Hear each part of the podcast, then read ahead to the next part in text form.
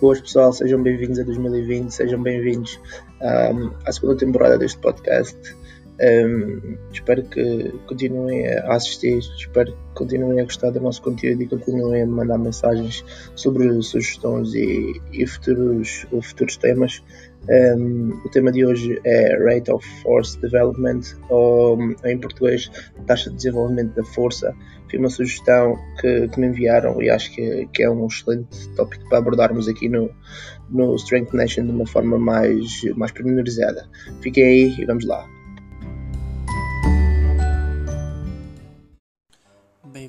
Primeiro podcast. Meu nome é Tiago Souza e vamos falar sobre performance desportiva, eh, nutrição, treinos de força, treinos específicos, entre outros temas.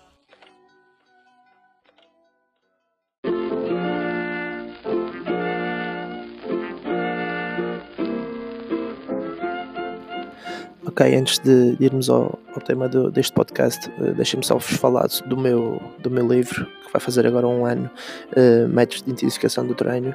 É um, livro direcionado muito para quem, quem gosta de, de musculação, um livro para quem quer melhorar, uh, quem quer melhorar e otimizar o seu tempo na sala de, de musculação.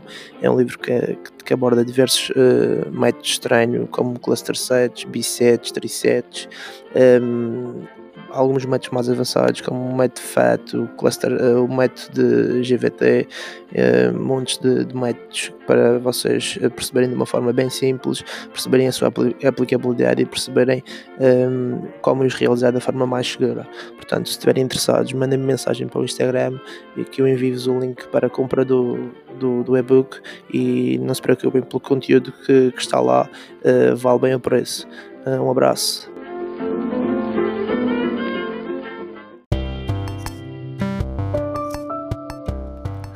Então vamos a isto, pessoal.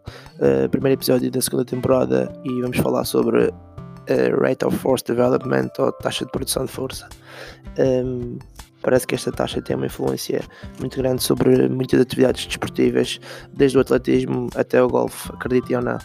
Um, ehm, esta taxa é uma excelente forma de avaliar a força explosiva de um atleta e apesar de poder ser desenvolvida de outras formas com não atletas, parece que, que, que os atletas uh, beneficiaram muito mais de treino com resistência externa e com movimentos balísticos um, ehm, para desenvolver esta taxa.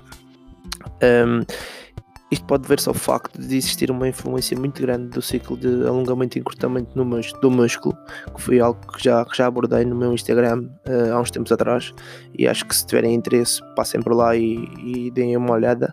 Um, ehm, as informações estão, uh, estão bem mais detalhadas lá no, no Instagram e, e acho que é um tópico que, que, tem bastante relevância para vocês entenderem, para vocês entenderem este. Um, ehm, de qualquer, de qualquer forma, é importante perceberem que, que este ciclo tem a ver com, com um pré-alongamento do músculo ou o ato de, de, realizar um contramovimento, um contramovimento por exemplo. Um, ehm, ainda não são muito claros, uh, ainda não são muito claras todas as estruturas que influenciam este ciclo. Uh, no entanto, sabe-se que, que o mesmo é potenciador do rendimento em muitos casos.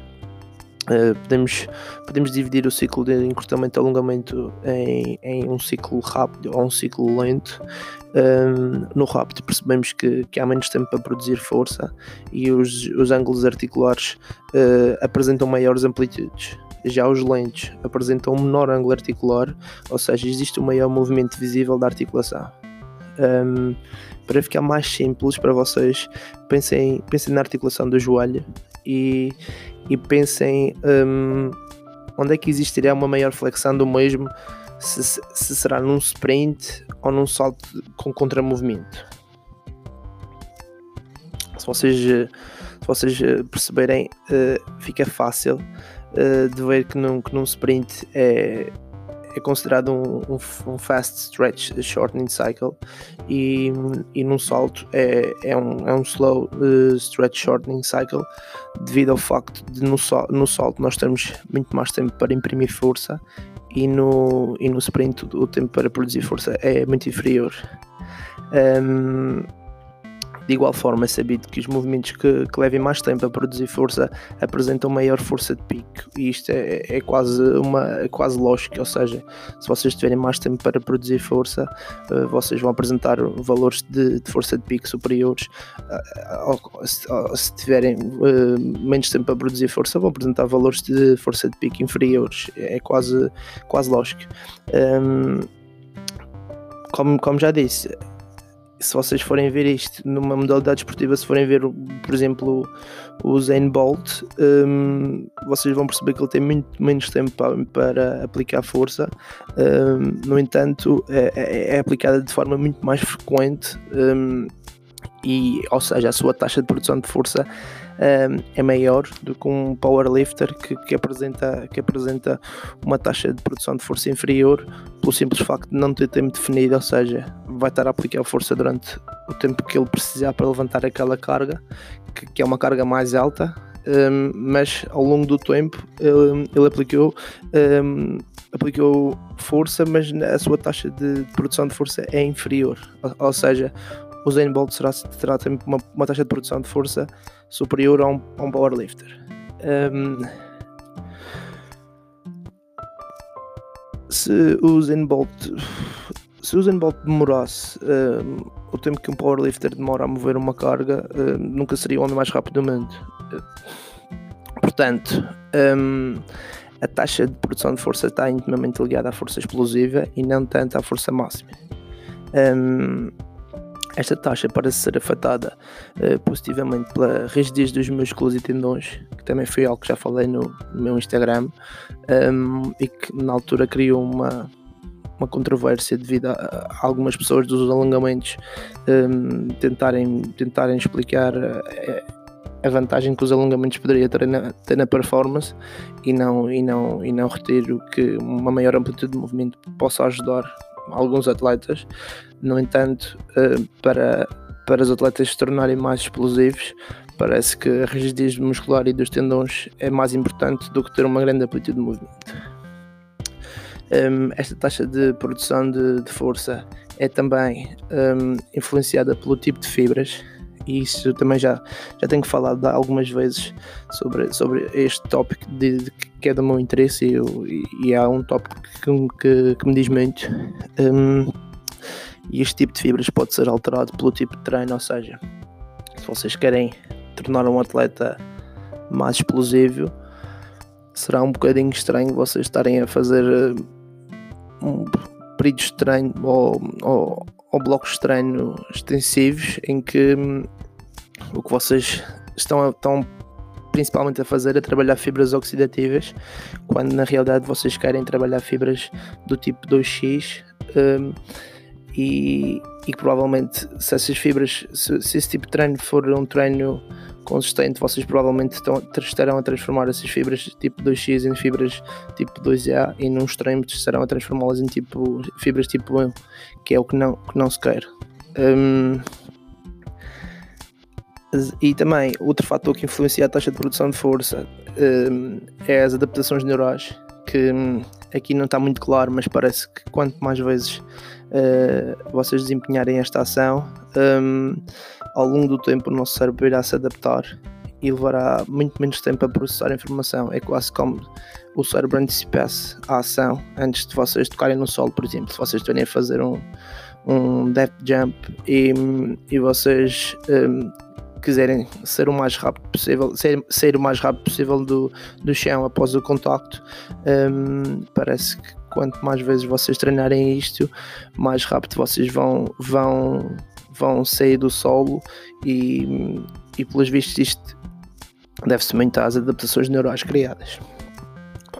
Já no, no extremo oposto, nós temos a, a redução de, de rigidez muscular e dos tendões, assim como um tipo de treino direcionado para fibras mais oxidativas, como já disse, um, e, este, e este, estes dois fatores parecem prejudicar bastante a taxa de produção de força. Um, e vocês perguntam-me por que raio é que, é que isto é importante para o desporto? Um, como já disse anteriormente, a relação existente entre este conceito e a capacidade de sprintar, saltar, pedalar, um, fazer levantamentos olímpicos um, é bastante grande. como tal, tem uma palavra a dizer no desenvolvimento da potência muscular. Afinal de contas, quantos atletas não gostariam de ser mais potentes? Se eu estiver aqui a pensar, são, são, são poucos os atletas que não, que não, que não gostariam de ser, de ser mais potentes ou que não beneficiariam de uma maior potência no seu desporto. A título de, de exemplo, sprinters de elite parecem ter uma taxa de produção de força maior que sprinters bem treinados. Isto quer dizer o quê? Se eles são sprinters de elite e têm uma taxa de produção de força maior, um, poderá haver uma, uma certa relação entre isso, ou seja, poderá, poderá haver uma certa relação entre o facto de eles serem sprinters de, de elite e terem uma taxa de produção de, de força maior. Um, como tal, acho que isto é um aspecto que não devia ser, não devia ser negligenciado, principalmente no na atualidade em que, que, temos tanta informação aí disponível. Acho que cada vez mais esta, estes, estes pequenos pormenores deviam ser enfatizados. Um, com vista, com vista a, uma melhor, um melhor rendimento esportivo na, do nosso país e, e, das modalidades em que nós estamos envolvidos. Um, como é lógico, um, para desenvolver um atleta não podemos só treinar num, neste espectro, uh, no entanto, dependendo das características do desporto e do atleta, esse treino deve ser, deve ser direcionado. Um, um atleta que, que só treine numa zona de treino em que não tenha urgência para desenvolver a sua força, como já, já falei anteriormente, por exemplo, um atleta que tenha muito tempo para desenvolver a sua força hum, e que não, que não exista grande urgência para que ele, que ele aplique, provavelmente será, será um powerlifter em que o seu único objetivo será levantar X carga ou a máxima carga possível uh, e não, tem, não existe uh, tempo a congestionar ou a constranger a, a sua ação. Um, então, neste, neste, neste caso, se formos ver uma, o gráfico de, de, de curva de força-velocidade, uh, este atleta estará no, no, no extremo da força máxima, em que o seu objetivo é desenvolver a força máxima. No extremo oposto, uh, teremos estímulos muito mais rápidos e, e por conseguinte menos fortes uh, e como é, como é óbvio é estarmos a falar de, de velocidade máxima. Dito isto, esta, esta taxa é uma, é uma excelente e fiável medida para, para aferir a força explosiva de um atleta. Uma maior taxa está, está ligada a, a um melhor nível atlético. Melhorias nesta taxa estão relacionadas com fibras musculares, rigidez nos tendões e, e, e músculos e fatores neurais também. Em atletas, para-se haver bons resultados uh, quando aplicamos exercícios balísticos e exercícios com cargas externas. Já no, em não atletas. Parece que vários tipos de treino podem, podem ter uma influência positiva sobre a, a taxa de produção de força. Um, ainda sobre este tema, queria-vos deixar aqui uma sugestão. Se tiverem interesse em, em aprender sobre, sobre fibras musculares e perceber, e perceber a sua influência no, no treino, um, aconselhava-vos a, a, ler, a ler e a ouvir alguns podcasts com Andy Galpin, que é um professor lá de uma universidade dos Estados Unidos, que, que, que se dedica a esta temática e que, que, tem, que tem algumas, algumas coisas bastante interessantes que, que poderão beneficiar eh, profissionais da nossa área. Um, espero que tenham um 2020 brutal se, se gostaram do podcast e se, e se estão a gostar até agora de, de, deste, deste tipo de conteúdo, por favor partilhem com os vossos, os vossos colegas. Vamos passar a palavra, fazer isto crescer e, e fazer 2020 eh, um ano de mudança na, na nossa área. Um abraço e vemos para a semana.